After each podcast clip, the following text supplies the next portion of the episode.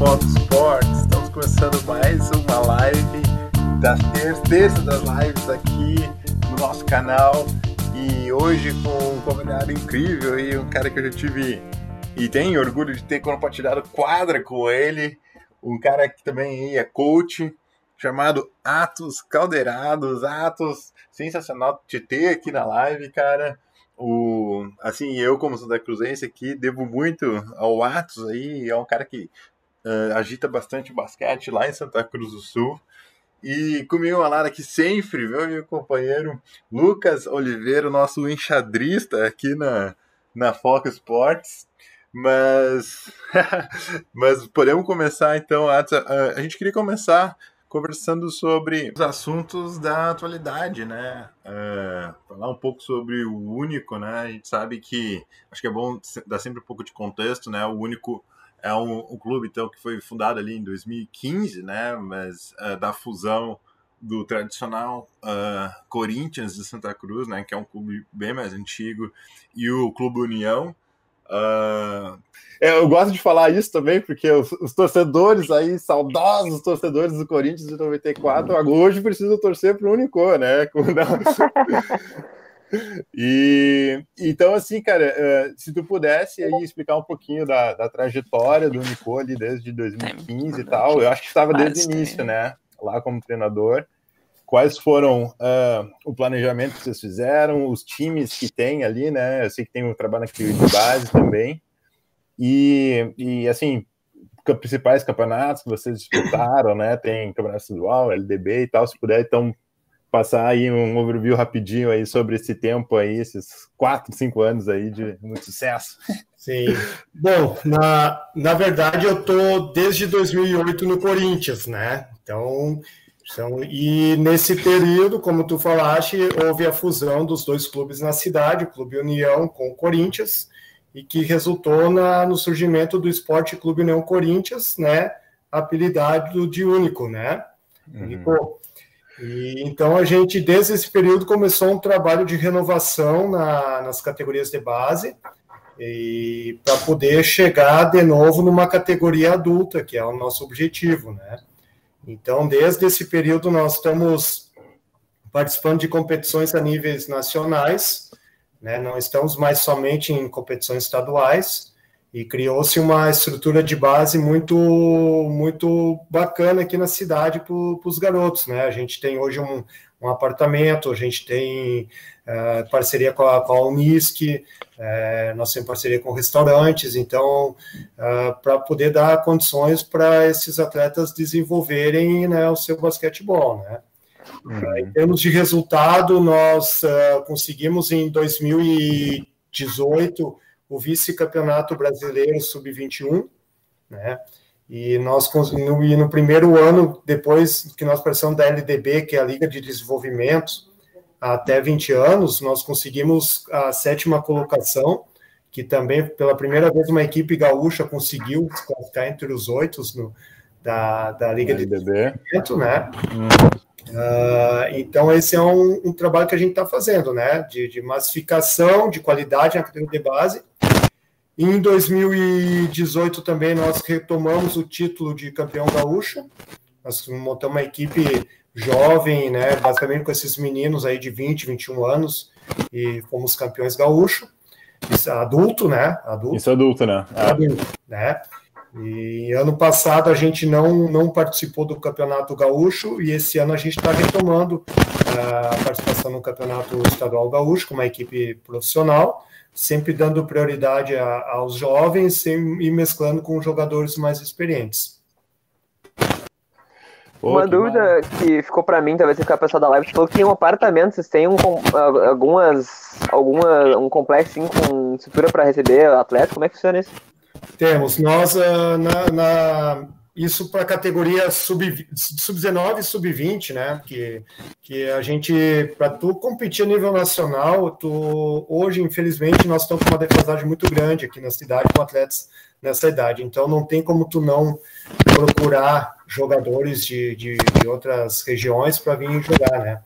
Então, uhum. nós temos a, a moradia do, dos atletas hoje a gente tem um apartamento, né, que é, um apartamento, tem, tem eles almoçam e jantam em restaurante, é, quem, quem estuda ganha bolsa na, na, na universidade, né? Então a gente está fazendo essa mescla muito junto com o basquete e com o estudo, que, que a gente acredita que é muito importante isso para os atletas, né? É, eu e o Laíra, a gente vem trazendo já ao longo uh, das nossas outras é. transmissões o quão diferente é o modelo americano, né, em comparação ao nosso aqui, e vocês uh, trouxeram bastante esse modelo americano, né, de uh, bolsa atleta, esse modelo atleta estudante e tal, e mesclar os dois e, sabe, ajudar o mais possível a formação do, do, da pessoa, né, tanto com o esporte como com a vida acadêmica. Uh, e o Laíra tinha comentado também numa live, acho com o Flávio mesmo, de como pra gente aqui é estranho, tipo, essa idade de 19, 20 anos, que a pessoa ou vira profissional de basquete, talvez aí vai pra São Paulo, pra algum outro lugar, ou alguma coisa do gênero, ou segue carreira como, pro outro lado, né? Não seguindo especificamente só com o basquete. É, é esse o problema, assim, que leva? É, é eu digo assim que vai chegando num, num funil inverso, né? Uh, quando vai, vai aumentando a idade, 19, 20 anos, né? Uh, até se tu parar para analisar, hoje o NBB permite a contratação de até quatro estrangeiros, então reduz muito para os jogadores brasileiros, né? Uhum. E é por isso que hoje a Liga de Desenvolvimento vai até 22 anos para tentar uhum. prolongar a vida do atleta da categoria de base, né?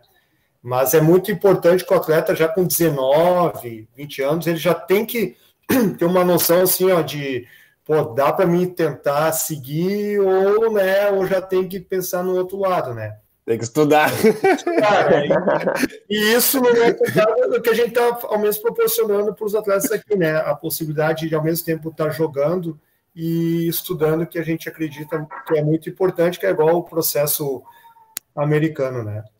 Sim. É, pô, e... legal, é um puto exemplo, né? Vale a pena puxar aqui um pouquinho sobre o pessoal que está interagindo. Uh, Rafa Leal, como a gente tinha comentado já. O, a Catiúcia Meurer falando boa noite, não sei se é conhecida aí do, do Atos. Mas o Sandro, de novo aqui com a gente, meu. Grande Atos, sempre Sandro. um aprendizado ouvi-lo. Sandro, toda a live tá aqui e aparentemente foi do Atos aí também. Massa, cara. Um abraço ao, ao Sandro, grande parceiro aí, um grande amigo, né, cara? E, então a gente, pô, se puder, a gente tá sempre se ajudando aí, e é um grande profissional aí no, no basquetebol aí do estado aí, né? E a Catiúcia é a nossa primeira dama aí do, do nosso aí, então é por isso que tá aí todo mundo da gente aí. Ué, que maneiro. Mas você tinha mencionado também uma, uma filosofia de vocês, uh, como vocês operam, assim, que vocês dão prioridade para os jovens, né, na, na categoria adulta e tal. Queria saber mais ou menos como é que tu vê tua equipe, assim, uh, taticamente, assim, é uma equipe mais rápida, uma equipe joga mais transição, como é que funciona dentro de quadra mesmo, como é que tu vê a tua equipe como técnico, né?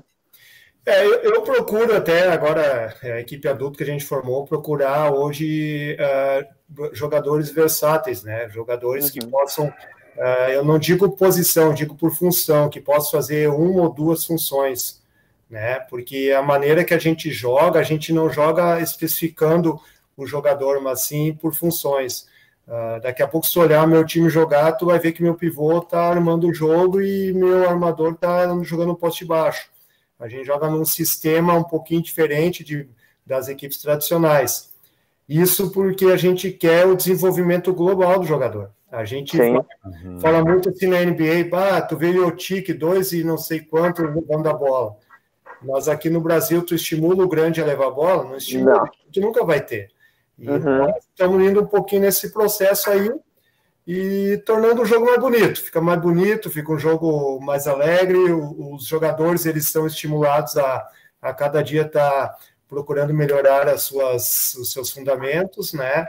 E é em cima disso que eu procuro montar a, a minha equipe. Excelente. Uh, eu, eu tô até fazendo propaganda aqui do meu time universitário aqui, a Fúria Verde. Eu sou técnico, sou técnico da, do time aqui da PUC. E aí eu, por isso meu interesse, inclusive. E tu, quando tu pratica isso, inclusive post baixo, tu mencionou o armador, né? Teu armador é mais forte, tu acaba. Ele acaba tendo uma vantagem física no adversário, ou ele realmente joga no post contra qualquer armador, assim? Tu acaba tendo jogadas para ele jogar assim? Como é que funciona? É, não, na verdade, não é, não são jogadas. É, é eles têm que. O melhor indício para tu atacar no nosso time é a defesa. Eu digo para eles que a defesa é amigo do ataque. A defesa ah, não é inimigo. Concordo então, se tu, tu tem a facilidade, independente se tu é forte, se da tua altura e estatura, tu leva uma, uma vantagem de se posicionar de costas para a cesta no, no poste embaixo, uh, não tem por que tu não receber essa bola e desenvolver algum fundamento que tu treine e executar. Né? Então é mais ou menos isso. A gente não especifica, ah, agora tu vai lá para baixo porque o teu armador é grande. Eu tenho um armador no, no sub-17, ele tem é o menor e sabe jogar de costas para cesta. Se ele tiver que jogar a posição embaixo e passar a bola para ele, ele vai saber jogar. Então é, é, é, nesse princípio que a gente trabalha, né? Que show, que show. E tu tem algum fundamento defensivo, assim, alguma espécie de defesa que tu gosta mais de jogar? Uma defesa uh, tática assim, que tu treina, uma coisa assim? Como é que tu... Porque tu falou, né, que a, Defesa que o Lucas tá ataque, tá preparando né? a Fúria Verde para enfrentar o Nicolas. Não, bota louco, se amistoso vai acontecer. Não, até daqui a pouco, né? Roubar um pouquinho do modelo para aqui para PUC, né, pô? É. É, inclusive, aproveitar, aproveitar já a pergunta para trazer o Sandro falando que o Atos, uh, reconhecido como o melhor técnico formador, dito pelo técnico do Pinheiros, campeão da LDB 2019. Então, Olha né? Aí, o respaldo do homem não é fogo. Aqui, ó. Tô roubando o cérebro dele aqui um pouquinho. Mas, por favor, Atos, como é que suporta, como é que suporta a defesa em quadro? Não, é, a nossa defesa é igual sempre que a bola ela tem que ser pressionada, né? Sim, é, ativa. Ela, mas tu tem que saber como pressionar a bola. Às vezes eu. E, então, tu vai em um processo de ensinar como se pressiona a bola, uh, ensinar os atletas que a mão não faz parte da defesa, colocou a mão no corpo do, do atacante é falta, e a partir disso tu, tu vai desenvolvendo, né? É lógico que a gente tem defesas combinadas, quando tu conhece um adversário e sabe as características, tu pode combinar algum tipo de defesa. Uhum. Mas agora, por exemplo, assim, no geral, a gente trabalha muito com defesa pressionando a bola, definindo o lado forte da bola e o lado fraco para dentro da área, né? sem fugir muito do que é o tradicional, né?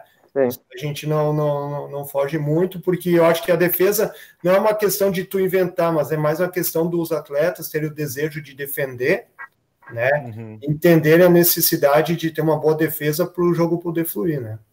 Sim. É, é, é, filosoficamente a defesa do a defesa do Atos é realmente é interessante, né? Ativamente é jogar. Tem, tem já alguns, como é que chama? Não é fundamentos, mas é pode ser até fundamentos, mas ele tem ideias já que os jogadores dele da defesa sabem utilizar para né, otimizar a defesa dele. Então, muito bacana aí poder roubar um pouquinho do conhecimento dele. Não, não. Nós estamos aqui para compartilhar, não tem, tem problema nenhum.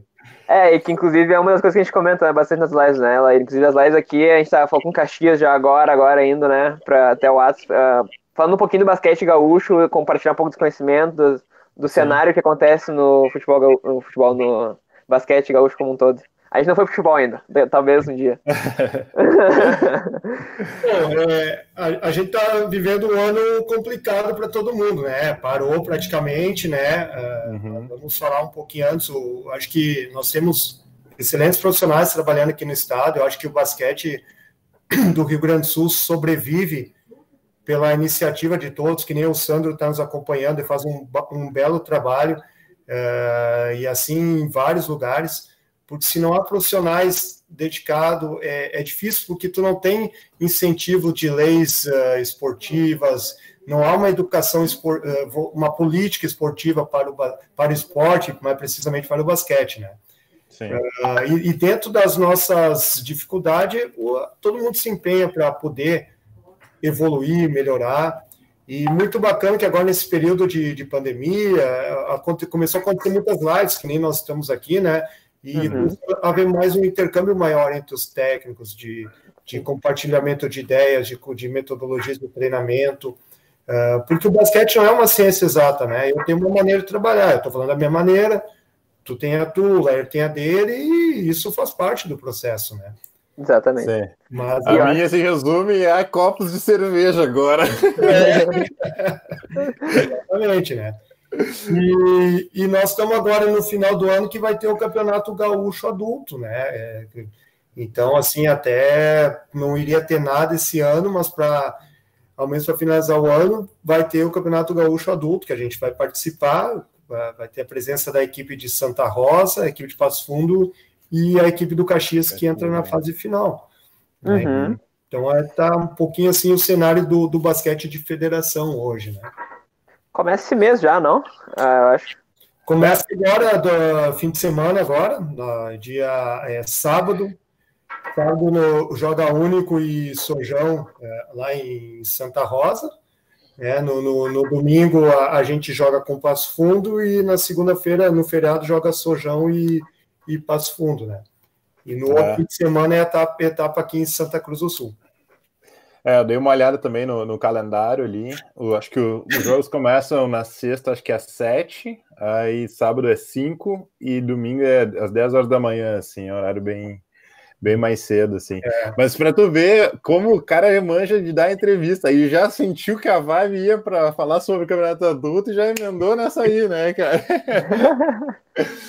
Mas é, esse é um dos assuntos também que a gente queria abordar, é como é que está sendo o planejamento aí da, da equipe para essa nova fase do campeonato adulto desse ano. Como é que foi aí buscar os, os jogadores? A gente sabe que muitas pessoas aí a gente já conhecia porque eram atletas da base, e tu também já conhecia porque é, eu falei, estava até conversando com os amigos meus, pô, o Matheus aqui jogava comigo em Seattle, eu acho, né, no Lajeado. Isso. Aí o teve um outro rapaz lá também, que acho que era de Passo Fundo, se não me engano. Uhum. E aí uh, juntaram toda essa galera aí para jogar junto, né? E agora, recentemente, com duas contratações de peso aí, que é o, que é o Eric, né? E o, e Márcio o Márcio Dornelles, a máquina sojipana aí, que de vez em quando troca uma ideia com o pessoal da, de Porto Alegre aí sobre a época do Márcio, o cara ficou, o bicho era bravo, hein? Então, como é que tá sendo esse planejamento aí e expectativas? Quais são as expectativas aí para esse campeonato? Bom, a gente uh, acabou montando a. Foi de última hora que surgiu a oportunidade de montar a equipe, porque não sabia que ia ter campeonato, e de última hora né, foi liberado para ter competição. Nós já temos uma base formada aqui em Santa Cruz, né? E a gente primeiro partiu dessa base, convidamos muitos atletas, mas alguns já estavam acertados com a equipe de Santa Rosa, né? Uhum. E a partir do momento que a gente te, uh, viu as lacunas que estavam faltando, nós fomos no mercado buscar esses atletas, né? E, e eu, como eu sempre falo, eu sempre gosto, a gente gosta de ter um time jovem, mas tu tem que ter jogadores experientes. Uhum. E jogadores experientes e que é, esses mais jovens respeitam. E é o caso do, do Márcio Dornelles, que é um grande amigo e quando eu fiz o contato com ele, não pensou duas vezes em, em, em vir para esse novo desafio da carreira dele, né? Que massa. O Eric também é um atleta, apesar de ter 31 anos, é um atleta muito rodado, e isso é importante, né, para os mais jovens ter, ter uma segurança maior em quadra, né?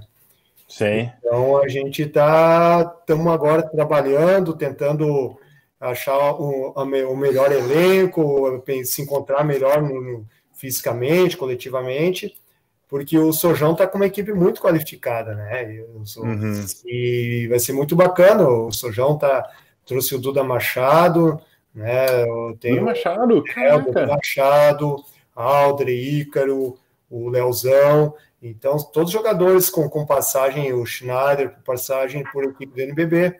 Uhum. Então, nós vamos ter um campeonato assim que há muito tempo não se tinha que é um campeonato de Sim. bom nível técnico, né? Sim. Além de Caxias depois que entra nos playoffs, né? Exatamente, Caxias já está direto no, no, Final Four, que foi criado, né?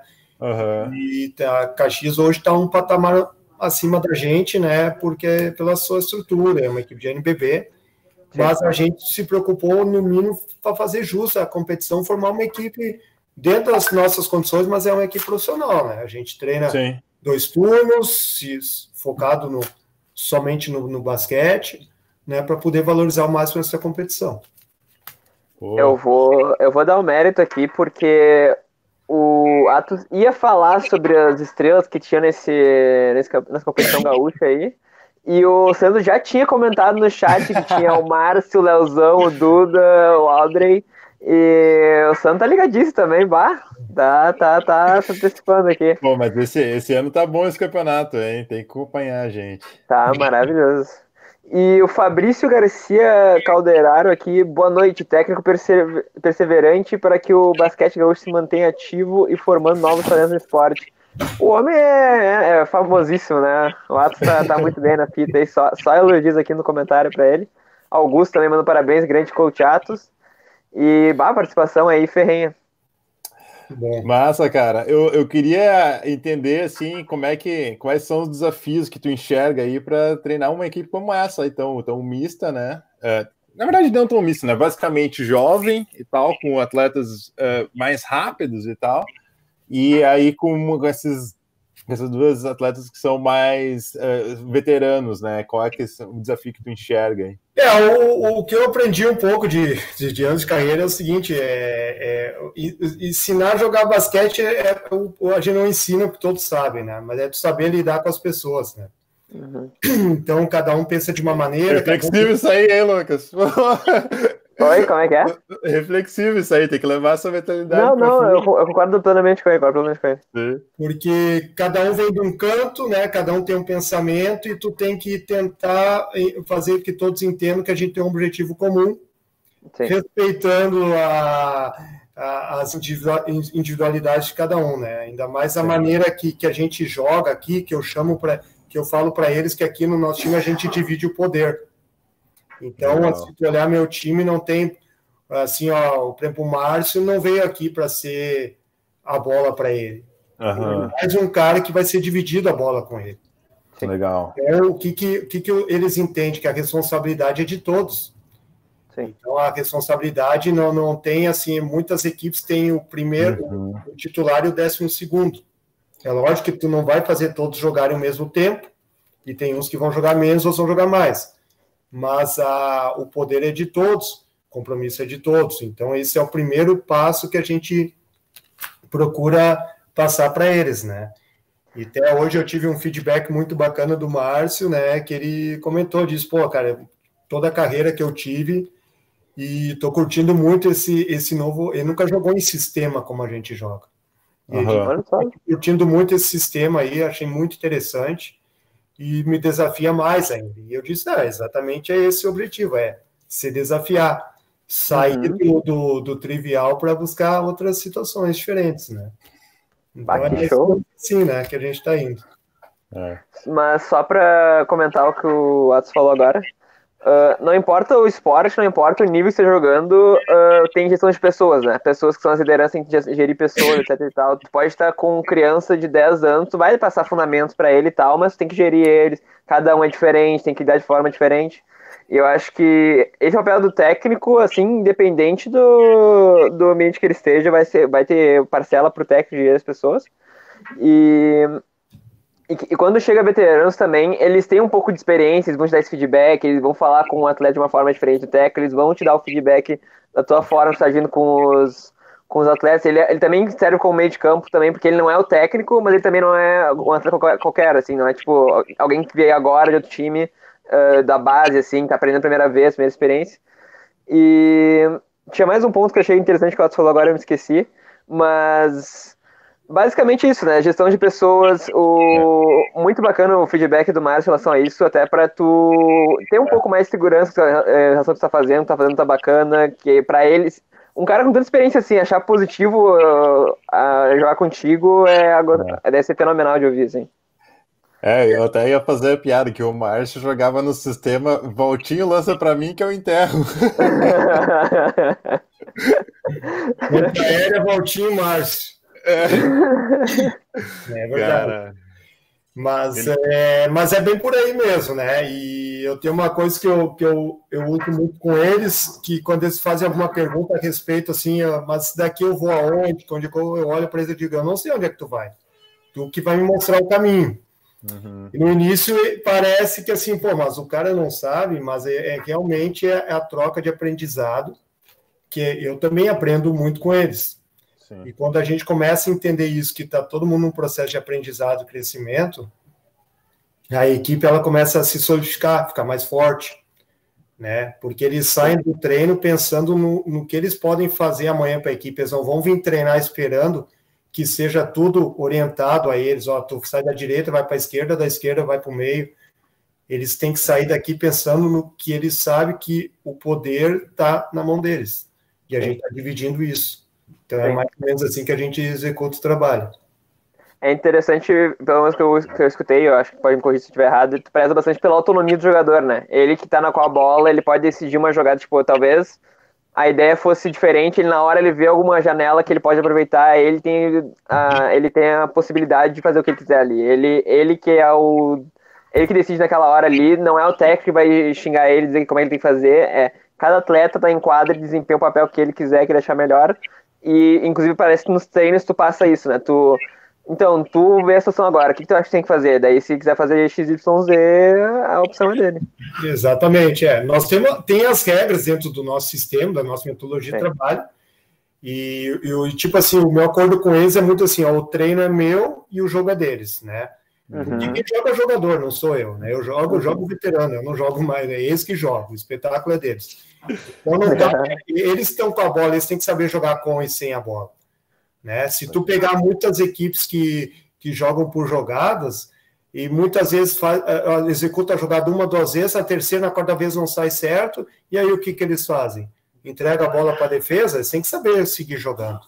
E hoje o basquete está muito nessa tônica de chegar jogando, jogando por função, né, uh, lendo a defesa, e é isso que a gente tenta passar para eles, a, a a autonomia organizada. É, é aquele negócio, quanto maior a liberdade, mais responsabilidade o jogador tem. É. Sim. Então é isso. É isso que eu ia dizer, né? Acho que o jogador também tem que estar bem ciente do seu papel dentro da equipe, assim, né? E como ele pode contribuir, assim, né? Porque eu acho que não fica aquela coisa meio explícita dentro de sua caixinha, assim, sabe? Não, uhum. você é o cara responsável do bote e é isso, sabe? Você precisa ter um pouquinho mais de senso de coletivo e tal para entender uh, como contribuir, né? Mas outra é coisa, outra coisa no time dele não é aquela coisa tipo, então, agora a primeira vez no ataque, chama a jogada 2, aquele cara lá vai fazer o corta, o outro vai aproveitar o corta e vai arremessar na cesta. Tipo, é, Sim. vai fluindo, cada um tem, assim, uma noção do que quer fazer, das regras né, do ataque. E daí vai a bola, vai uh, girando em volta disso. É, é bacana a ideia, assim. É. E é, é, difícil, assim, pensar eu fazer isso no timezinho da PUC, lá, uma, uma hora por semana lá, no, mas tudo bem, é, dá, pra, dá, pra, dá pra pensar. É, tem que ter muito trampo aí e maturidade, né? Acho que pra também lidar com Com certeza. Aproveitando aí é, o momento da live aí com 13 pessoas, deixa aquele like aí, grudada, reforça a nossa resenha aí para aparecer para mais pessoas, deixa o like, já se inscreve no canal aí também. E vamos dar, galera. Massa, cara. Uh, mais alguma coisa sobre uh, esse assunto aí, a gente podia começar a falar sobre seleção, então. O que tu acha, Lucas? Acho bacana. O que tu acha? Tu quer, quer finalizar algum outro ponto ou vamos de seleção? Não, vocês é que, que mandam aí, né? Tamo, tamo, Não, aqui, aqui é casa sua, né, cara? Não, vocês aqui. Tamo aí, vamos desenrolar, não tem problema. É. Gostaria de dizer que o Leir estava animadíssimo para esse momento nos bastidores. Já vou, já tô entregando o homem. Pô, caraca, mano. de base é sempre muito bom de falar, né? Afinal de contas, é a gurizada que, é, na época que o Atos foi técnico ali, é a gurizada que tá jogando agora, né? Então, a gente queria, pelo menos, entender é, um pouco da tua trajetória aí na seleção, desde quando tu foi recebeu o convite lá para participar, como é que foi isso, até os campeonatos aí que tu participou pela é, é eu, eu em, em 2009 eu, eu fui, ter, fui peguei a minha primeira seleção gaúcha, tá? Uhum. Então foi uma seleção gaúcha sub-17 e nós ficamos em terceiro lugar no Brasil. No campeonato, na época tinha campeonato brasileiro de seleções que não se 2009 tem. isso? É, foi 2009, se não me engano. Deu. Caraca, por um pouquinho tu não foi 2000, coach, então. Peraí, 2009 ou 2010, uma coisa assim. Foi, tá. foi 2010. Foi em Brasília uhum. que nós fomos jogar o Campeonato Brasileiro de ah, Seleções. Tá. Uh, e nós ficamos em terceiro lugar. E, uhum. e, aquela seleção foi marcada pelo seguinte, que nós caímos num grupo que era nós, Minas Gerais, São Paulo e eu não me lembro outra equipe, acho que era Pernambuco, e classificava dois. E o time de São Paulo era, era Raulzinho, Cristiano Felício, uh, uma geração. O time, o time Minas Gerais, desculpa, era Raulzinho, Cristiano Felício, era a favorita, né? Uhum. E, e, na, e, e nosso primeiro jogo era contra eles. E nós abrimos no primeiro quarto 20 pontos de diferença. Caraca! E, e, acabou ganhando o jogo de 20, porque os outros foi tudo empatado os quartos, né? Uhum. Porque nós nem era candidato e classificava dois. E com aquilo, nós praticamente poderia até perder para São Paulo, que outro time era um pouquinho mais uhum. abaixo que nós, que nós iríamos ganhar, e a gente já classificou. E aquele jogo contra Minas chamou muita atenção do, do pessoal. E resumindo, nós ficamos em, em, terceiro lugar e perdemos uma semifinal para o Rio de Janeiro na prorrogação, senão teria passado. Uh, e, e nesse campeonato veio o convite da, da Confederação Brasileira de Basquete para mim fazer parte da comissão técnica da Seleção Brasileira de Base, que na época o Demetrios Ferrazio era o técnico, e eu fui um dos auxiliares técnicos dele. E aí, para mim, assim, foi muito bom, porque. Caraca, imagina. É, a gente foi num período que os treinamentos eram em São Sebastião do Paraíso, em Minas Gerais, tem uma arena lá. E naquela época tava, tinha a seleção brasileira do, de desenvolvimento treinando, sob o comando do Rubem Manhano. Então, a gente foram seis meses, assim, no, no primeiro ano de, de treinamentos. E até o momento, o Brasil não vinha mais ganhando da Argentina em categoria de base e nós fomos para o Sul-Americano Sub-17 e nós ganhamos. Com o olhão grande, não, agora não tem que papar esses irmãos. É, fomos lá e ganhamos deles, né? Jogamos na, na, acho que foi na, foi na Colômbia que a gente jogou o Sul-Americano. Uhum. E ganhamos deles de forma invicta, ganhamos duas vezes ainda a competição deles. Caraca. Cara. E daí no ano seguinte a gente classificou para a Copa América. Uhum. E na Copa América também. Na, foi um trabalho muito bem feito. E o Canadá chegou como como favorito ao título da Copa América, porque tinha o Wings, com, que hoje está na NBA, mais outros atletas. Uhum. Né? E na semifinal era nós e Canadá, e nós ganhamos do Canadá de seis pontos. Caraca! Muito mano. bacana, e fizemos a final com os Estados Unidos. Uhum. Aí é, já está um outro nível, né? Que aí é um outro patamar. Né? É um outro patamar, mas também foi, foi um jogo bem bacana, assim. E no ano seguinte fomos para o Mundial, Mundial Sub-19, que pela FIBA, depois da, das Olimpíadas e do Mundial Adulto, o Mundial Sub-19 é a competição mais importante considerada de nível técnico. Uhum. E tanto é que nesse Mundial, hoje eu vejo muitos meninos que naquela época estavam, estão jogando NBA, né? Sim. Então, para ter uma ideia do, do nível técnico que, que teve, né? E para mim, ah. particularmente, assim, é, em termos de, de conhecimento de jogo, de, de aprender, porque eu sempre fui um cara que eu gostei muito de aprender, de estar no meio, uh, onde eu puder estar assim na, na resenha, como se diz, eu estar, né? Sim. Tu sempre vai colhendo ali. Então, para mim, isso ajudou muito no meu, no meu currículo, assim, no meu crescimento.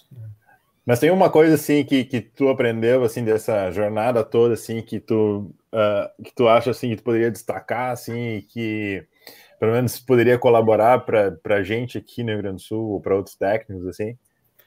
Olha, uh, primeiro a, organização e planejamento de treinamento, né? Que a gente uh, uh, aprendeu muito assim. hoje em dia, por exemplo, eu, planejo todos os meus treinamentos voltado com, a, com o meu preparador físico. Uhum. A gente aprendeu muito assim, ó, níveis de treinamento, né? Um dia tu faz uma moderado, hum. uma intensidade maior, Outro Interessante dia isso. moderado, porque tu tem que ver muito. Eu estou falando isso numa estrutura mais profissional, né? Porque muitas vezes a gente, na realidade, não tem, não, não tem um preparador físico. Claro. Estou falando que nem hoje um adulto tem preparador físico, meu treino, meu treino é montado em cima da dosagem que ele me passa, né? Então isso é muito interessante, uhum. né? Outra coisa foi um trabalho que eu fiz muito na seleção, que era de edições de vídeos, de conhecer as equipes adversárias. Então eu ficava por exemplo, ah, nós vamos jogar amanhã contra a Rússia. Então eu tinha que passar, montar as edições de vídeo de todas as jogadas da equipe da Rússia para o técnico poder mostrar para os jogadores. Né? E também as características de individuais de jogador. Então isso começou a me exercitar uma leitura maior de jogo.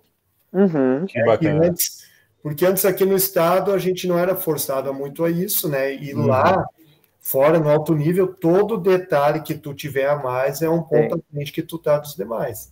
Sim. Uhum. É, então, é esse trabalho assim de edição de vídeo, de, de conhecer, ó, o adversário vai fazer isso, vai fazer aquilo.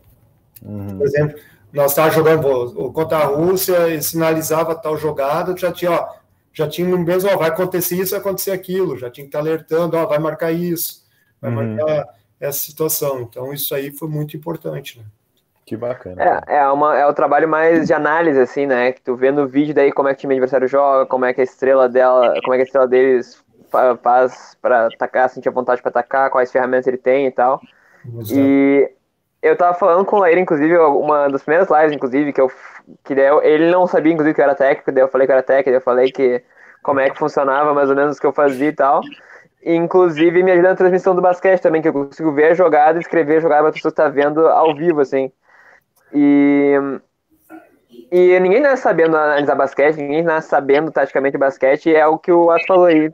Ver Cara... replays, ver jogadas, ver pessoal jogando, ver basquete no geral, e parar um pouquinho pra atenção. Olha como é que tá posicionado os, os, os jogadores de ataque, e olha a movimentação de tal jogador, olha a movimentação, tipo, como é que, como é que se movimenta em quadro, o espaço entre cada um, tudo isso é, vai trabalhando, vai ficando cada vez mais rápido, até para um técnico em quadra, saber o que ele quer fazer mexendo no time dele, é bem bacana isso.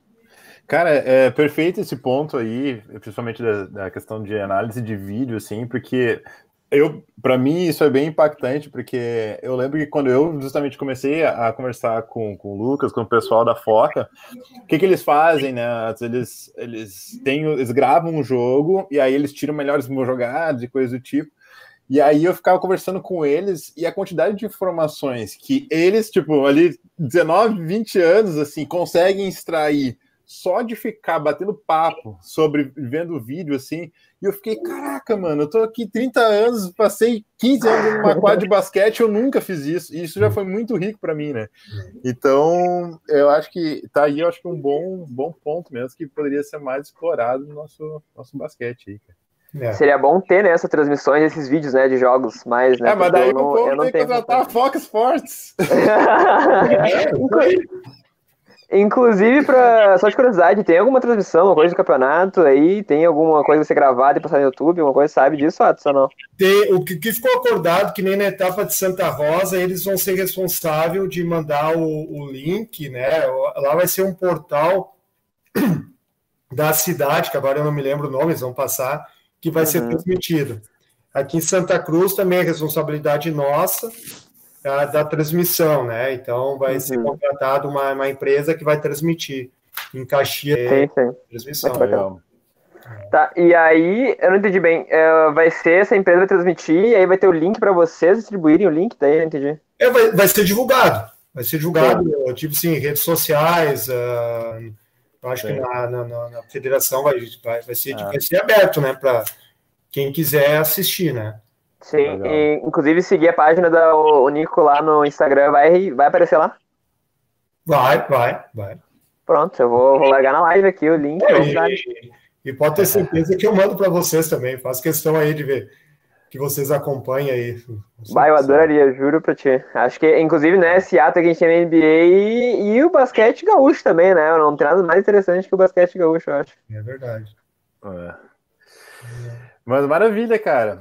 Uh, ainda continuando ali sobre uh, o papo de seleção e mundiais e torneios internacionais, eu queria saber assim, como é que é o sentimento uh, que tu tem assim de ver né, a progressão de, de caras assim que jogaram. Eu lembro, né, estava comentando contigo agora há pouco, logo depois do, do Mundial, assim, eu conversei contigo e tu falou, bicho, o Dante Exxon lá da, da Austrália, o bicho é bravo, né?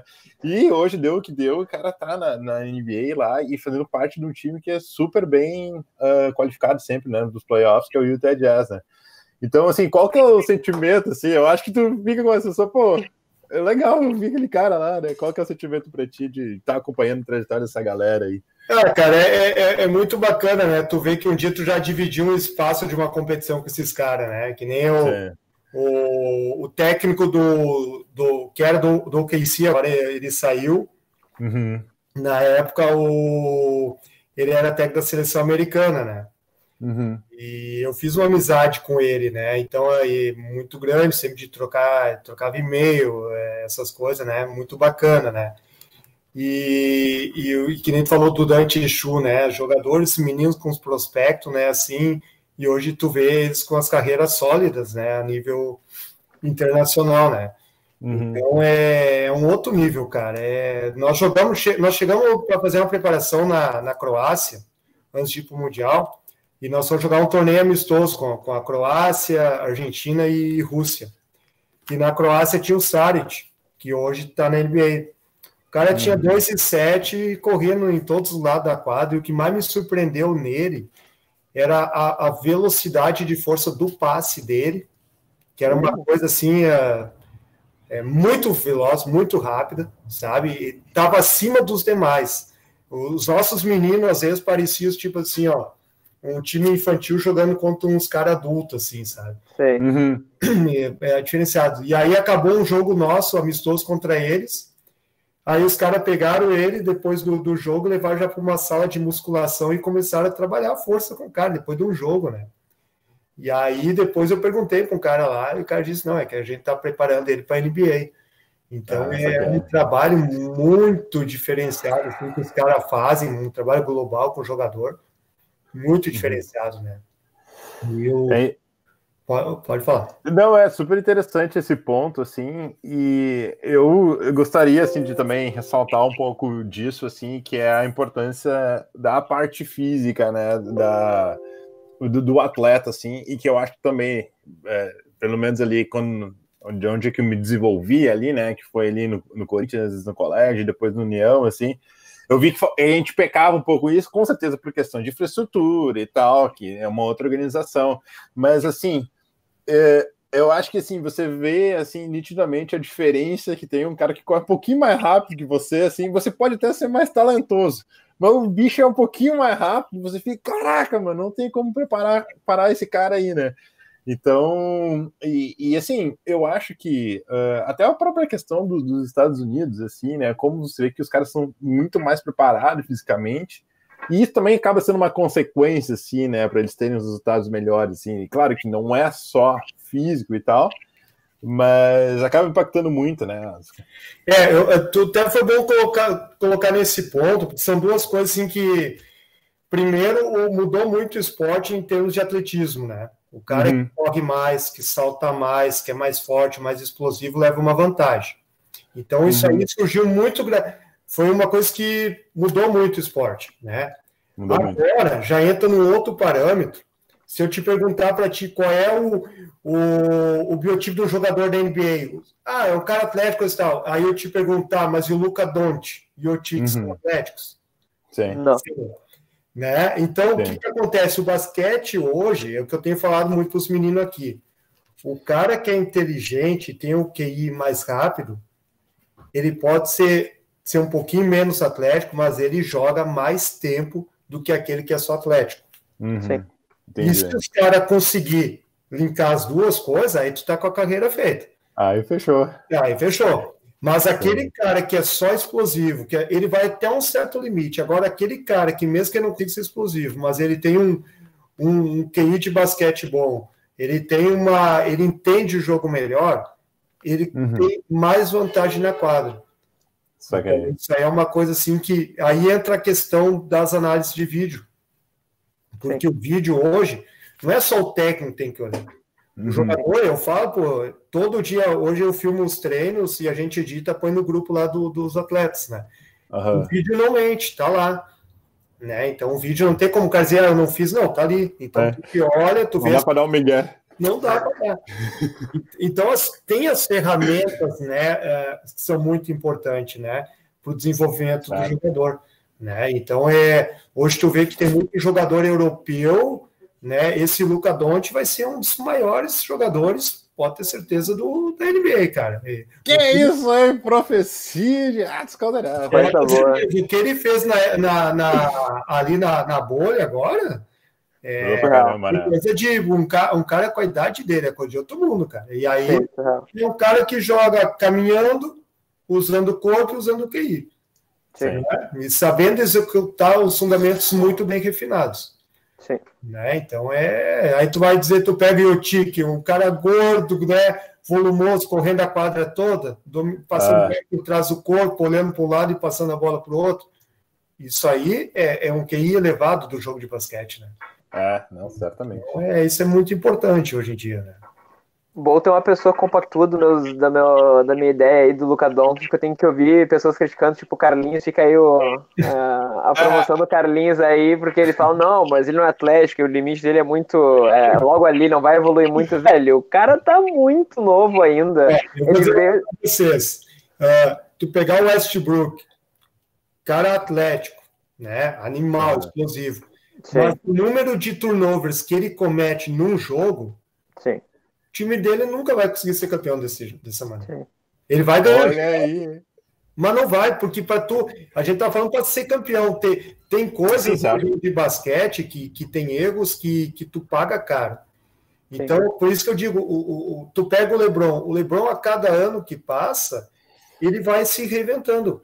Uns três anos atrás saiu uma, uma matéria na SPN que o Lebron é um dos caras que mais estudava o jogo de basquete. Uhum. Porque tu vê como ele, ele muda o jogo da maneira que, que ele quer e que ele vai pensando, cara. Muitas vezes os caras dizem, pô, ele pode pegar a bola de qualquer jeito para cesta. Mas ele sabe que para fechar alguma coisa maior, ele não pode só fazer isso. Uhum. Oh, agora é. é o nosso momento de tirar a dúvida banal aí. O LeBron deveria ter passado ou não deveria aquela última bola lá do jogo? Pro Danny Green. Cinco lá. deveria ter passado. Olha aí, é, pô, nós horas e horas e horas discutindo isso aí, cara. Eu vou dizer, porque já me perguntaram isso, eu vou dizer para vocês. Michael Jordan, no primeiro título, passou as últimas bolas para John Paxson matar o Lakers. Porque uhum, uhum. fechando nele, Phil Jackson disse para ele, cara, o, vai estar tá livre. O Paxson tá livre, passa a bola para ele. Se o Danny Green mata aquela bola, Danny Green é coroado, LeBron é coroado, já, já mata o LeBron é gênio também. Só que o LeBron, o LeBron teve a leitura, ele atraiu a defesa. Sim. Né? e isso aconteceu com o Steve Kerr, né? No Chicago, é. lembra? Quem acompanha ali a última dança ali, né? A, uhum. ali. Então, eu, eu digo, porque se o Lebron bate para cima, não passa e force erra, os caras vão dizer: olha ali, ó, não pensou, tinha um cara livre, não passou a bola. Exato. É, eles vão ser sempre criticados. Sempre vai ter. Sobre, sobre essa parte do Lebron estudar basquete em geral, ele, eu tenho, tenho uma, um vídeo no YouTube que é quando ele tava com o microfone nele jogando, que ele tava defendendo um time aleatório, nem lembro qual era o time, no meio da temporada regular, e ele xingou o colega de equipe dele que foi contestar uma bola de três porque ele falou pra mim, meu, esse cara é 30, 36% daí, velho, daí tu paga, tá ligado? Eu, tipo, meu, ele sabe a zona que o cara tá arremessando, qual é a porcentagem a ser de um cara que é entre os principais arremessadores. Tipo, o quão, quão estudado é isso pra ele saber uma coisa dessas? Tipo, bah, é muita loucura, é muita loucura. Aproveitando que eu tô com a palavra também, eu botei já o Insta aqui do Único no, na live, tá lá pra quem quiser seguir. Já quase 2 mil seguidores, bah, é famosa essa página, que loucura. E aí, para acompanhar também as transmissões do campeonato, vai jogar aí o Whats. Tendo dito isso, tem uma pergunta que está há um tempo já do Rafa Leal. E algum momento acho que tu falou sobre chegar jogando. Ele queria que falasse um pouco mais sobre isso, na tua opinião, qual equipe no RS Brasil tem isso de chegar jogando de forma intensiva no modo de jogar?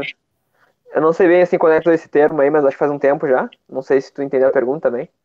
Não, eu entendi. Uh, olha, eu não consigo uh, fazer uma análise aqui no Rio Grande do Sul porque o campeonato está parado, né? A gente não. É, mas o que eu posso falar, eu vou, vou falar da minha equipe e o que, que é a minha ideia de chegar jogando, né? Uhum. Que tu nunca. Tu, tu nunca sabe que maneira que tu vai para o ataque e que maneira que a defesa vai se apresentar para te receber, né? Então, o, como é que a gente trabalha? A gente trabalha de várias maneiras dos jogadores chegarem por função, e são algumas maneiras assim que a gente trabalha quando o armador está levando a bola, uhum. quando o armador dá o passe. Uh, eu trabalho muito com uma nomenclatura que eu chamo que é o último homem, ou seja, o último homem é aquele cara no meu time que pega o rebote ou que cobra o fundo bola que ele é o único cara que fica para trás, que ele é um cara que ele é de ponto de, de ligação do cara com a bola para virar o jogo. Então, esse cara na minha equipe é muito importante. E eu trabalho muito com homens de, de entradas, que são os exteriores, entrando no garrafão em direção à bola, se não recebe, uh, segue, não vai parar a bola para posicionar a equipe ou esperar, ó, tem que esperar aquele jogador chegar ou jogar. E automaticamente a gente está tá jogando de qualquer maneira com hum. que nós chegarmos no, no, no nosso ataque, né? Então, é, eu não sei se, se eu consegui, assim, ser claro para ele, né? É. E, e, eu não tenho como, assim, a, no Rio Grande do Sul, a, é, fazer uma análise, e, mas eu falando em cima da minha equipe, né? Do, de como que a gente faz o processo, né? É, eu acho que não é tão comum também, né? O pessoal jogar dessa forma com regras em vez de ser algumas jogadas, ser posicionamento fixo e mais ou menos ter uma noção do que vai fazer. É. E é, é bacana ver tu conseguir dar uma, uma palhinha aí sobre como é que funciona. Eu acho que sim, ficou bem claro, sim. É. Eu acho que a questão é de jogar mais em movimento, né? Exatamente. Geral, assim, né? É, e, e, então... e, e, quando a gente fala jogar em movimento, no meu caso, e aí entra uma situação, e são regras, né? Que a gente sempre procura no lado da bola tá uma triangulação com três homens, e no lado contrário tá só com apenas um homem, tendo um homem no, no meio, porque a gente quer dividir a defesa para que quando tiver essa virada, só tem um, um jogador na ajuda. Uhum. O que a gente vê hoje no basquete não é muitas vezes tu passar pelo teu marcador, mas são as ajudas. Sim. Então, quanto mais tu deixar as ajudas longe ou elas em movimento, melhor uhum. o teu desequilíbrio com a bola. Então, Sim. isso aí são algumas regras que a gente tem que é combinado. Para fazer um paralelo aí, uh, o que a gente viu muito disso é o Lakers marcando o Houston na final, na antes da final de conferência, quarta final, quarta final da NBA, que era basicamente o Houston jogava basicamente movendo a bola todo o tempo e o Lakers nunca ele dobrava a bola primeiro, aí quando o Rockets tentava achar o homem livre, o Lakers jogava sempre na ajuda, movendo toda hora o jogador para complementar a defesa. E eu acho sim, acho que no basquete moderno é basicamente isso. Né? Tu falou também na tua defesa tem um lado forte e um lado fraco. O lado fraco tem a obrigação de ajudar o lado forte, daí vai ajuda, daí roda a defesa nesse sentido também. E acho que é o desafio do ataque realmente vencer essa ajuda aí. É, o, muito... os espaçamentos que o Houston deram, ele facilitava igualar as, as, as trocas do Lakers para chegar. E por isso que eu acho que é muito importante a questão dos espaçamentos em Sim. relação à bola e o lado contrário. Sim. Então, é nesse sentido. É, tem muitos times que jogam cinco abertos. Uhum. Time, eu digo, a gente não joga cinco abertos a gente triangula para poder atacar, porque os cinco abertos tu iguala muito a rotação das defesas. Né? Sim. É, nessa questão, se tu fica só dependendo do corte do chute, a gente quer mais coisas no jogo do que apenas o corte e o chute. Né? Fica aglomerado no perímetro, é isso quer dizer? Ou... Oi? Fica aglomerado no perímetro, é isso quer dizer? Ou... Daí é. com o pivô no centro dá um, né, um espaço a mais no perímetro, tem dois de um lado, dois de outro no perímetro e o e o pivô no meio. É, exatamente, mais ou menos por aí. Sim. É, o, o, o básico a gente sabe, o básico a gente sabe, o básico a gente sabe. Que massa, cara. Mas show de bola, cara. Uh, vamos falar um pouquinho de, de basquete amador aí. O Watts também é uma grande referência, principalmente de Santa Cruz. Ali, isso é bom. Amador. ah, isso aí. E o nosso canal aqui, a gente faz bastante transmissão dos campeonatos amadores, né? Que é a NBA de Porto Alegre, né? E também tem o Citadino de Caxias, né? Que o pessoal tá fazendo as transmissões, né? Então, a galera que cola aqui normalmente sabe do, dos basquetes amadores aí. E uma coisa que a gente sempre gosta de uh, fazer é um comparativo, mas mais para a gente entender qual é a situação do basquete amador no interior do estado, né? Porque no, no, em Porto Alegre a gente basicamente tem dois torneios que são aí feitos pela, uh, pela prefeitura, organizado pelo, pelo município aí, que é o municipal, e a Copa Eduardo Lawson, né? Que são torneios que assim Uh, a galera tem um pouco de crítica em relação a, ao tempo de jogo e tal, a duração do campeonato. O municipal também é muito curto, né? Dois também... tempos de 12, praticamente não tem basquete. Tem né, um amistoso ali rápido, é isso. É. E tem também. Esse ano não existe, né? Esse ano tá meio esquisito aí. Tá né? complicado. Mas enfim, tá nesse segundo ano aí. Mas é um outro torneio que é, é um pouco mais longo e tal que a galera tá curtindo mais. Uh, como é que é uh, em Santa Cruz o calendário aí do, dos times amadores? Aí quais são os campeonatos que, que vocês jogam e tal? Como é que funciona? Cara, eu acho assim, primeiro que o basquete amador no, no, Rio Grande do Sul é muito rico, cara. Eu acho que tem muita gente uhum. que pratica basquete, muita gente que gosta de jogar basquete. Sim. Tu, tu citou agora várias ligas, né? Uhum. Se tu andar aí pelo Santa Maria, tem um campeonato municipal, tem a Liga Noroeste, uh, então vários lugares tem, né? E aqui em Santa Cruz, uh, no, em, faz, eu acho, 20 ou 22 anos que a gente criou uma liga municipal Uhum. Caramba, bastante tempo. É, e, e, e, nessa essa liga municipal, ela tem até hoje, esse ano que nem tu falou, não existe, né? Uhum. Nós temos hoje duas competições aqui em Santa Cruz, que é a liga de verão, que geralmente é fevereiro, uh, ali, período de fevereiro, né, março, abril, e depois entra a liga municipal, que vai até o final do ano. E, Bacana. e jogam, assim, oito a dez equipes, e ali mistura várias gerações. Uhum. Eu, eu, assim, ó, eu ponho os meninos de 16 anos lá do, do, do Corinthians, 16, 17 anos, para jogar, uh, e aí joga contra o meu time de veterano de 45, 50 anos. Uhum. Isso aí tem a, tá entre safra dos meninos de 23, 24, 25 anos que estão jogando adulto hoje aí. Então é, é, E o bacana é o seguinte, né, cara, do, do basquete amador, que cada um faz seu time com a é, tu joga com quem tu se sente bem. Uhum. Tu joga, tu tem teu grupo, tu tem a tua galera, tu resolve, tá, vamos fazer um time, e isso aí é bacana, né? Uhum. E, e, Santa Cruz, os jogos sempre ocorrem aos domingos, domingos à tarde, domingo de manhã, domingo à tarde, uhum. com a arbitragem da, da Federação Gaúcha, uhum. e é bem bacana. E nós estamos, nós estava, se não fosse essa pandemia, até com uma ideia de fazer um torneio, depois no final entre ligas, assim, né? entende? Trazer dois de Porto Alegre, dois de Caxias, ah, bacana. dois lá de Santa Maria, uhum. ficar tudo num fim de semana só e criar essa cultura de ter assim tipo um interligas para fechar o ano, né? Então isso é muito interessante. E paralelo a isso nós temos o campeonato Master que, que também uh, foi criado pelo pelo Gaúcho, pelo Gustavo Cantarelli, né? Uhum. Que é o 35 mais que tem ano passado teve 14 equipes. E aí joga o ano inteiro, todos contra todos. Cada mês é uma etapa em alguma cidade. Então, tu Sim. vai tipo a Porto Alegre, tu joga dois jogos. Tu vai a Rio Grande, tu joga dois jogos. E, é. e compete o ano inteiro. E aí isso mostra como tem gente que pratica o basquete. É. Né? Então, é, nós temos hoje um cenário assim, no nosso basquete que tu cria até 17 anos os, os jovens praticam, param de jogar por não ter uma continuidade de equipes adultas. Uhum. Lá por 24, 25 anos ou 30, resolve voltar a jogar, né? Que daí tu tem uma gama maior. Então nós temos essa lacuna é. da continuidade da base por jogar por aquele que não conseguiu jogar fora outro lugar, continuar jogando, né? No seu clube, na, na, na é. sua cidade. E, daí... e, eu, como parte dessa trajetória que tu narrou aí e tal, né, de parar de jogar dos 16 e voltar aos 25, fico torcendo logo para chegar nos meus 35 para entrar no Master aí, cara. Pô. Master é bom demais, cara. É bom demais.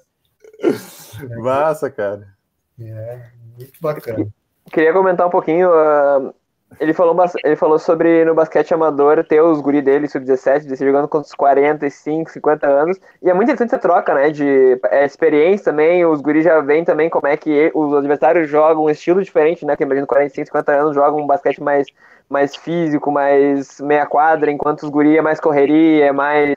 E como ele falou, né? O basquete amador é essa coisa de tu junta os amigos, joga com quem tu quer, quem tu gosta, e as contas incentiva muito uh, continuar jogando esporte, né? Continuar treinando, mesmo não ser profissional, poder jogar de vez em quando na praça, jogar alguma coisa assim, daqui a pouco participa de um campeonato aí, se tiver já com seus amigos. É. Muito bacana. Eu queria saber da. Como tu falou, o campeonato municipal, ele acaba tendo time só do município ou traz muito do, do volta, tem mais interessados e acabam aparecendo aí também? É, apesar do nome ser Liga Municipal, ele é aberto, né? E nós uhum. temos aqui uma equipe de Lajado que, que sempre participa todo ano, né? Uhum. Ela tinha, tem um tempo também tinha uma equipe de Candelária, que é um município aqui próximo, que eles também vinham e jogavam, né? Uhum. Então, é, é ela é, é, é, do município, mas é aberto a equipes, qualquer equipe que quiser vir jogar, participar, pode, pode participar. Né? É interessante que acaba criando esse polo de basquete, assim, né? Que tu cria assim, por esse tipo de basquete sendo um lugar, acaba trazendo o pessoal em volta, assim, pra né, participar também. É muito bacana essas iniciativas. É. E, e, tu lembra mais ou menos como é que é uh, a competitividade aí do, dos campeonatos aí? Se tipo é sempre o mesmo time vencedor e tal, ou se é bem uh, competitivo, se tem está revezando aí os títulos, como é que tá aí? Olha, é, é até engraçado porque cresceu de uma maneira, assim, eu, eu lembro quando a gente, é, na época que formou a Liga Municipal, eu ainda jogava profissionalmente, jogava, né, nós tinha, e até na, naquela época, a minha geração, a gente dividia em duas equipes para ter mais uh, competitividade, né, uhum. agora de uma maneira a, a cresceu tanto, assim, que a gurizada procura, tipo assim, ó, vamos fazer uma seleção, contratar aqui, trazer aqui. criou essa rivalidade, né? Muito grande. Eu lembro, Lair, que na tua época, vocês foram uns que tiraram o título da época do, uma equipe tradicional aqui, que era da minha é. do Coceiro, que, que, vocês tiraram, que vocês eram mais jovens e vieram uhum. com todo leite, né? Como se diz, né? e, exatamente, isso cresceu muito, sabe, cara? Então tem muito essa é, é, hoje em dia essa rivalidade de ah, eu quero formar uma equipe melhor, as equipes batem bola, treinam, né, se organizam, uh, os atletas, o pessoal que, que pratica vai em academia, bate uma bola, então começaram a dar uma importância maior para a competição e ficou bem é. interessante, cara. É. Ah, e, e, e dá para falar também que é ali que tem o Rogério Clark que jogou, né? É, os dois Pô, anos aí que. Não, é, é, eu vou te dizer assim, ó. Teichmann, que, que joga ainda profissional, na, já teve um período de férias que ele jogou aqui com a gente, né? É. O Rogério... Eu joguei. Eu lembro que eu... Eu, os caras oh, lá tu vai marcar o Tashman. Eu, quem? Não, pode marcar. Deixa assim. É bem, é bem essa, cara. Então, o Rogério, quando estava aqui, jogava, né, cara? E uhum. aí tu tem hoje, assim, tu tem uh, Ícaro, Alder, esses caras que estão jogando aí profissional. Então, tu tem um nível, é um nível muito bacana o, o campeonato municipal é. aqui, sabe? Bem Sim. interessante. E eu acho que também reflete um pouco no, no Master, né? Porque, se não me engano, foi o Master de Santa Cruz que ganhou a última vez, não foi? É, nós ganhamos, ano passado, na verdade, nós fizemos, nós somos bicampeões, né? Uh, só uhum. que ano uhum. passado nós perdemos para o Guanabara na final. Ah, Guanabara. Mas no Entendi. anterior a gente ganhou da Sojipa, né? E, e, o Master também tem um nível bem bacana, né? Assim, Tu, tu, as equipes começaram de uma maneira e começaram a depois já encarar de outra maneira, se preparar, bater bola, né? É. E começaram a ver que a competição já era mais diferente, que, que quer ou não quer, tu, tu, todo mundo quer ganhar, né? Esse negócio, tu vai lá, é, cada um dentro da, da do, dos seus limites, mas todo mundo quer, quer competir, Sim. quer ganhar. Né? É, Sim. Não, bacana. E uma coisa que eu sempre, uma tecla eu sempre bato, Atos, é, é, nesses Masters, nessas competições que tu tem aí entre várias regiões do, do, Rio Grande do Sul aí. Queria saber de ti, assim, se tu vê alguma região mais forte, uma região com investimento maior, comparação assim, se fosse comparar assim, as três maiores regiões de uhum. basquete do Rio Grande do Sul, o que tu acha? Olha, eu, eu, digo assim, ó, Santa Cruz, uh, uh, porque pega muito o pessoal de Lajá também joga, né? Uhum. Tem uma gama muito grande de atletas aqui, de ex-atletas, né? Sim. Uh, então, eu acho que, lógico, não dá para se comparar com, com, uma capital que nem Porto Alegre, que tu envolve muito mais pessoas, né? Mas uh, o, o, eu te digo assim, ó, a questão do, do, nível técnico que a gente vê, assim, eu acho que porque aqui não é uma equipe boa ou duas, tem um campeonato uhum. com seis equipes, qualquer equipe pode chegar e ganhar o campeonato, né? É, então, assim, lógico, tem aquelas que são um pouquinho mais favoritas, mas se elas não tiverem, às vezes, com o seu time completo, pode perder por uma outra, né? Uhum. Sim. Eu, eu, eu, eu vejo muito basquete amador muito grande, sabe? Sim. Uhum. É, uma das coisas que motivou a gente a participar também de transmissão e começar a fazer esse, esse projeto aqui de, né, é, uh, mostrar bastante do basquete, tanto de Porto Alegre quanto do Rio Grande do Sul no geral e tal, é a nossa insatisfação com o cenário de basquete de Porto Alegre. Assim, a gente acha que as duas competições que o município dá não são suficientes. A gente tem, a gente tem uma iniciativa privada aí que eu, inclusive, organizei, organizo ainda a LBA. E né, faço parte de um grupo que organiza a LBA. E a gente tem assim uma gama muito grande de pessoas, mas que parece sabe que a, a nosso cenário aqui não contribui para evoluir, sabe? E a gente vê com Eu muito bons olhos. também, né? Ah, como assim? A falta de ter equipes adultas, assim, né, disputando também, né? Eu acho que frustra um pouco o povo de, de Porto Alegre, assim. Mas desculpa, Lucas, continue. Não, não, e acho que inclusive um, um bom ponto é que o Master, é pelo Gustavo aí, Porto Alegre, acho que é um ponto importante para motivar atletas a, que- a que- querem continuar jogando, mesmo no Master, ele né, mais de 35 anos. Mas basicamente é isso. Eu, eu vejo com muito bons olhos o cenário de tanto de Caxias quanto Santa Cruz quando eu vejo o nível de basquete que estão jogando, investimento que tem, tem entidades por trás, né, incentivando o basquete no geral. E pessoas envolvidas assim que alavancam bastante o cenário. Eu acho que inclusive que é isso que a gente espera fazer aqui com o Foca, é também poder prover isso tanto para Porto Alegre quanto para o cenário gaúcho como um todo. Então fica aí um pouco da minha satisfação da minha crítica aí, a cenário de Porto Alegre, mas também é a nossa a mensagem de esperança, né? Que a gente vai conseguir daí melhorar isso aqui também, como tu falou uma, uma hora também, de fazer talvez um campeonato envolvendo outras cidades, talvez trazendo todo mundo junto para jogar no mesmo lugar. Eu acho que é, isso ia ser maravilhoso, assim, se a gente conseguisse fazer isso de uma forma assim, né, na gente organizando, cabeça conseguindo se envolver, porque eu acho que é possível, sim.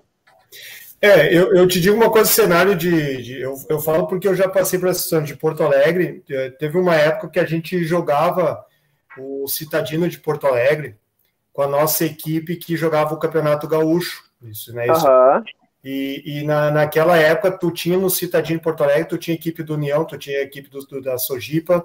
E eu Sim. me lembro que a gente ia um fim de semana a Porto Alegre e, tipo, se eu jogasse com o União, valeria como se o resultado por dois jogos, cada da forma de disputa, né? Facilitar até a viagem. É, e, e isso é- era muito bacana porque eu acho que fal- se perdeu muito em Porto Alegre a identidade, a falta dos clubes. Aham. Ah, União, Sojipa, ah, Petrópolis não tem mais, né? Mas Lindóia, esses clubes que, Sim, que sempre fomentaram o basquetebol, hoje eles vão só até a base, né? sim. Então, é, e, e ficou essa lacuna. E eu acho que é, a partir do momento que tu tem esses clubes junto, auxilia muito, né? Com certeza. E outra situação é que nem, eh, tu, não tem, tu não tem mais uma equipe adulta de Porto Alegre jogando no Campeonato Gaúcho, né? Uhum. De repente, ah, ah, se criar uma seleção do, do Citadino ou da Liga e, e pegar um clube que apoie e colocar para jogar um campeonato adulto, poderia ser também uma forma maior de, de motivar o Claro. pessoal a, a- a jogar a competição. Sim. Com certeza. E também é um outro quadro importante, porque a nossa liga municipal aqui o pessoal usa muito para se manter ativo, principalmente aqueles que, que jogam o Campeonato Gaúcho, né? E que nem eu uso, uso os meninos da base uh, como treinamento municipal. Nós usamos, nós o Master, a liga municipal como preparação para o campeonato nosso Master, que, que, é, que é o nosso foco, né? Então, isso também é, seria importante, né? Sim. Inclusive, vou aqui, ó, notícia aqui, ó, quentíssima. Na verdade, já faz um tempo já que, essa, que aconteceu isso, mas entraram em contato com a gente para ver se a gente queria. A gente, eu digo o pessoal da LBA, para ver se a gente queria montar um time para levar para acho que estadual até, de estadual agora tá tendo. E só que, tipo, sabe, não tá tendo nada, que não tá fazendo nada aqui em relação à pandemia, a gente não tá, competição tá parada, a gente não tem, assim, ainda essa infraestrutura para uh, prover para quem a gente for, o grupo que a gente fosse selecionar para mandar para o campeonato ainda. Mas eu acho que é cada vez mais próximo da realidade. Eu acho que a LBA trouxe muito isso de ser um campeonato que todo, todo mundo adulto vê. Inclusive agora o Rio Grande do Sul começa a ver esse campeonato também como uma certa referência aqui de Porto Alegre. E é muito interessante ver isso, né? Que daqui a pouco, a partir disso, pode criar um projeto estadual aí e talvez, como a gente tá falando, né? Reviver um pouquinho o cenário gaúcho eh, de Porto Alegre. E eu acho, concordo plenamente contigo quando tu fala que o Lindóia tinha um time bom, outros clubes, o União e o Sodipa não tem mais, mais foco em, no adulto aí. Eu acho que esses clubes incentivando era, assim, algo que agregava muito, né? Agregava um lugar para alguém treinar, um lugar para o pessoal se reunir, para poder jogar e também praticar com técnico, estrutura e tal.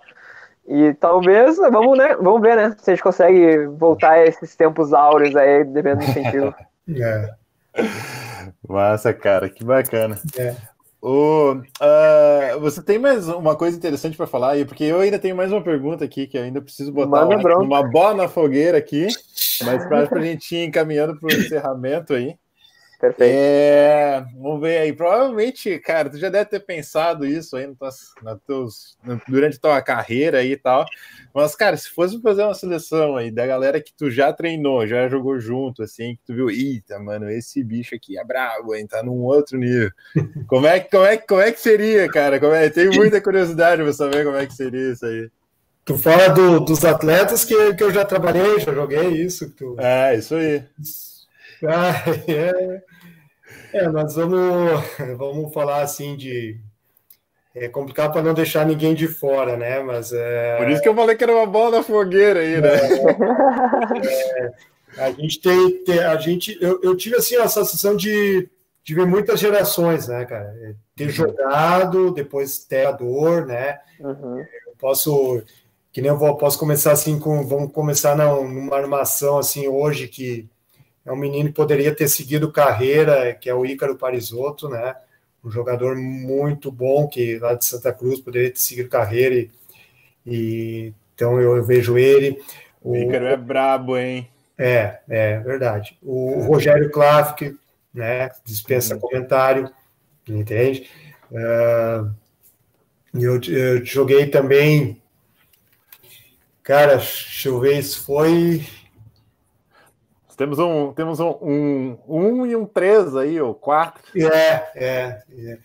Uh... Não, não, não, mas ele não joga por, por posição, né? Vamos lembrar disso. É, é, vamos lá, vamos lá. Todo vamos mundo lá, serve, todo mundo jogador aí, depois vocês veem onde é que vocês vão cair, gurizada.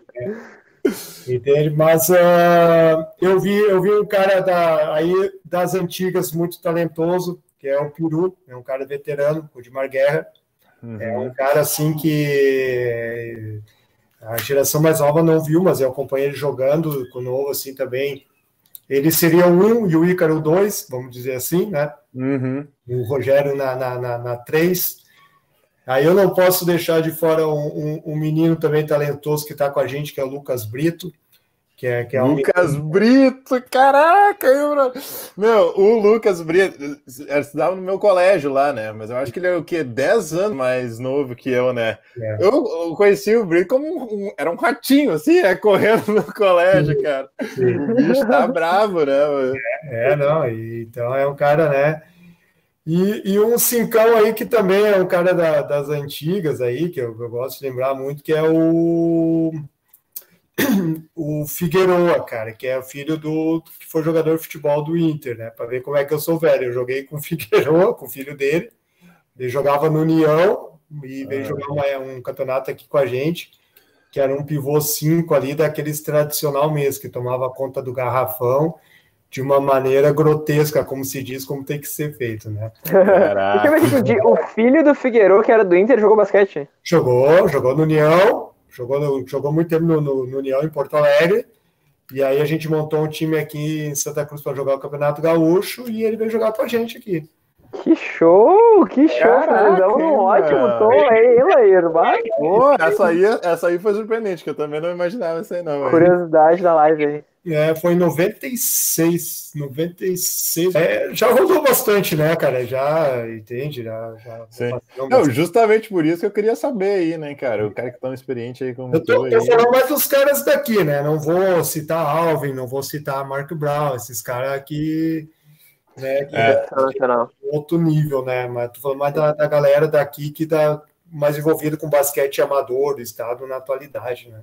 Sim. Sim. Então, ah, que massa, cara. Fico é. feliz de saber essa seleção aí, demais. Aproveitar essa nota final aí positiva, também fazer uns comentários, né? O Rafa Leal falando parabéns pela live, todo, eh, todo o envolvimento de vocês. Falando aqui, né, que o Atos é incrível, eh, o projeto dele é muito bacana. Eri José Praz Garcia, excelente treinador. Atos, Maria Helena Garcia, parabéns aos participantes da live. Atos, um grande incentivador do basquete, concordo plenamente. Uh, e o Sandro falando parabéns pro Atos e para vocês, gurizada. É, a gente tava falando aqui sobre esse projeto aqui, sobre melhorar o cenário gaúcho e de Porto Alegre basquete, eu acho que é bastante sobre isso, né? E a gente falou semana passada com o Flávio, que é um dos principais fomentadores do basquete Caxias, e o Atos aqui de Santa Cruz, né? A gente tem alguns a gente tem algumas cabeças aí que englobam os projetos de basquete, é sempre muito bacana, assim, poder conhecer essas pessoas, poder falar com eles, falar um pouquinho sobre o cenário deles também é sempre maravilhoso. Que massa, cara. Então, uh, é isso, eu acho, né, cara? Eu queria agradecer aí a, tua presença aí por estar uh, batendo esse papo com a gente aí. A gente sabe que a tua agenda é corrida aí nesse teu sistema tático muito uh, fluido, digamos assim, né? Mas, cara, e assim, eu, como Santa Cruzense também, eu preciso agradecer muito pelo teu trampo que tu faz aí, cara. assim, eu é, o Bola, né, foi início desse ano, que, assim, era uma referência, um cara que agitava muito o basquete por Santa Cruz, a gente que é fã do, do basquete, assim, uh, deve muito, né, a ele e tal, por fazer vários campeonatos e agitar vários times, né, o Atos é aqui é uma lenda viva que tá agitando as coisas, então, assim, cara, é um, é um prazer estar contigo aí, agradecer de novo toda a tua contribuição aí do, do, do trampo, e, cara, tô muito feliz e acho que era isso aí, cara. Lucas, tem mais alguma coisa a dizer aí, cara? Uh, primeiramente, né, eu ouço bastante gente falando sobre isso, que é um trabalho de formiguinha, né, o pessoal que uh, carrega esse cenário, assim, é sempre cada um fazendo a sua parte, daí é contribuindo para esse cenário, e é, a Costezoato é um desses, fico, eu não, não conhecia a pessoa aí que veio, né, que não tava, que, no bola aí que tu mencionou, Uhum. Mas sempre bom, assim, estar tá conhecendo esse pessoal. Uh, se inscrevam aí no canal do Foca para mais lives dessa aí. Agradecer o As também. Eu tá na live aqui o Insta tanto do Único quanto do Atos. Inscrevam lá para acompanhar uh, tanto o time quanto o Atos pessoalmente aí, para ver transmissões do, do basquete gaúcho lá para eles, do o campeonato estadual gaúcho aqui. E eu queria agradecer ele também. Foi uma live assim excelente, foi um prazer participar dela. E muito obrigado, Yas, pela participação. Não, primeiro eu, eu que agradeço, tá? E eu quero dizer que a, a, as coisas funcionam através de pequenas iniciativas que elas acabam crescendo. Eu acho que uh, a gente aprende, eu aprendi muito em vez de aprendi muito com bola, que a gente foi bem lembrado aqui pelo Lair, né? Que foi ali, para mim, foi onde começou, foi meu divisor de águas no basquete, de, de aprender a querer jogar basquete, desenvolver. E a gente aprendeu, uh, aprende muito que a gente, em ficar reclamando, o que a gente puder fazer, a gente tem que fazer. É que nem eu digo para vocês, uh, o campeonato municipal aqui da cidade, todo verão, lá no ginásio, tinha cinco times batendo bola. Aí eu peguei e organizei um campeonato, que era a Liga de Verão sozinho. No ano seguinte, a prefeitura viu que deu certo e abraçou a competição e ela se desenvolve até hoje. Então, acho que de pequenas ações a gente consegue ir crescendo. Uhum. E a iniciativa de vocês aqui de poder divulgar lá de basquete, que nem a gente está falando aqui, é, é, muito válido. Então, eu parabenizo vocês, eu parabenizo o esforço de vocês. É muito bom, Lair, ver tu lá no, na terra do basquete aí, poder falar contigo aí, cara, e Pô, demais. curtindo, cara, e saber que tu tá sempre ligado no basquete, isso é muito bom demais. Eu digo que o Laíra era, era um dos grandes prospectos aí para né? Olha, olha a moral, olha a moral. Era jogador por função, né, Laíra? Era fazer um pouquinho de cada, né, cara? Prazer te conhecer também ali pelo, pelo trabalho e eu quero dizer que a gente que Santa Cruz está aberto sempre aí para para qualquer coisa que vocês quiserem vir compartilhar, conversar, trocar ideia, desenvolver algum projeto aí, para a gente poder levantar o nosso basquete aí cada vez mais. É, o cenário atual aí não é um dos melhores, a gente está inclusive a gente está vendo a melhor opção assim para eventualmente voltar a, fazer, a ter competição aqui no, em Porto Alegre, mas com certeza na sequência a gente já se conversa para conseguir arrumar alguma coisa. Mas acho que era então, isso, né, Luquinhos? Então tá, é um prazer. Até a próxima semana aí com mais uma live. Muito obrigado, Laís. Muito obrigado, Atos. Valeu, valeu, gente. Valeu, pessoal, pela audiência aí. Abraço. Abração. Valeu.